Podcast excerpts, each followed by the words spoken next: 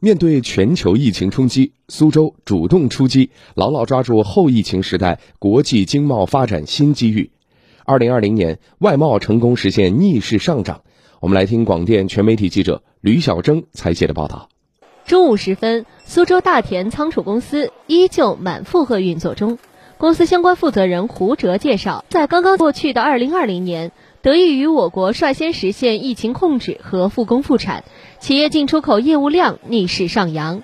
很多国家的这个分拨中心和工厂都已经停工，把很多生产任务交给了国内。那么我们二零二零年的这个进出口的总额，比一九年增长了百分之六十以上。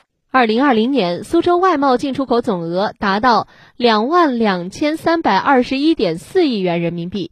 比上年增长百分之一点五，在全国大中城市中排名仅次于上海、深圳和北京，位列全国第四。